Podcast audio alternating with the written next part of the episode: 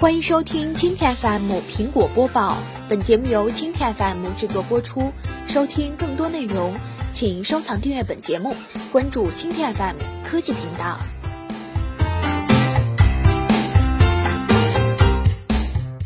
苹果支付明年二月就来了，它要拿央行的支付牌照吗？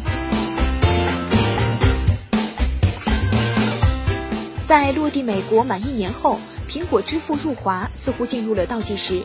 十一月二十四号，《华尔街日报》报道称，苹果公司已经就苹果支付与包括中国工商银行在内的四大国有商业银行达成了协议，并有望在明年二月春节前正式入华。苹果支付于去年九月正式亮相，利用 NFC 进场通讯技术。苹果支付被视作是最方便的支付手段之一。预先绑定，将银行卡输入手机完成绑后，将手机靠近 POS 机，搭配 Touch ID，通过身份验证就付款成功了，全程只需要几秒钟。目前，iPhone 六和 Plus 及以上版本，苹果手表等设备均支持这一支付方式。推广了超过一年的苹果支付业务，做得最红火的还是在大本营美国。今年七月，苹果支付进军英国，这也是其在美国以外市场扩张的第一站。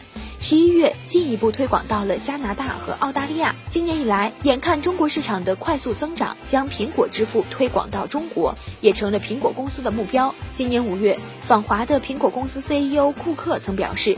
苹果支付是它中国之行的议题之一。随后，苹果支付的实体苹果技术服务有限公司在上海自贸区注册。工商资料显示，苹果技术服务有限公司注册地址在世纪大道，注册资本为一千三百四十万美元，是外国法人独资公司。经营范围包括支付领域的技术服务、系统集成、软件的设计、制作、销售资产产品、自有技术成果转让等。高昂的手续费是苹果支付进军中国的障碍之一。据外媒报道，在苹果使用支付，苹果从信用卡公司向零售商收取百分之二的手续费中提成百分之零点一五。也就是说，消费者在超市购买二十美元的商品，Visa 等卡组织向商户收取零点四美元的手续费。而如果消费者使用 Apple Pay 完成支付，那么苹果要从零点四美元中提成零点零六美元。而如果是借记卡通过 Apple Pay 消费，那么苹果收取零点五美元的固定费用。这对于中国银行的对人们来说实在是太贵了。不仅是中国，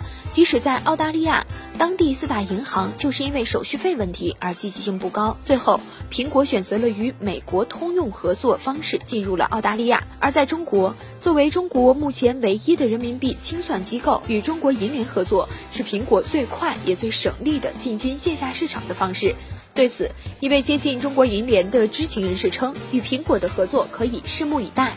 此前有消息称，在十月底发布的苹果 iOS 9.2版本中，已出现了中国银联的身影。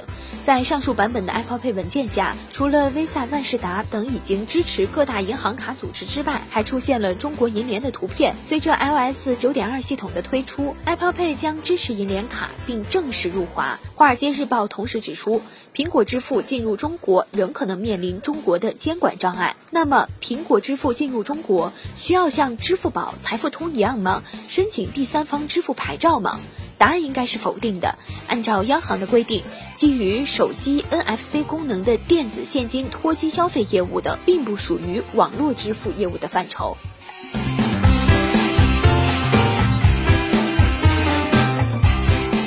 好，以上就是今天的苹果播报。收听更多内容，请关注蜻蜓 FM 科技频道。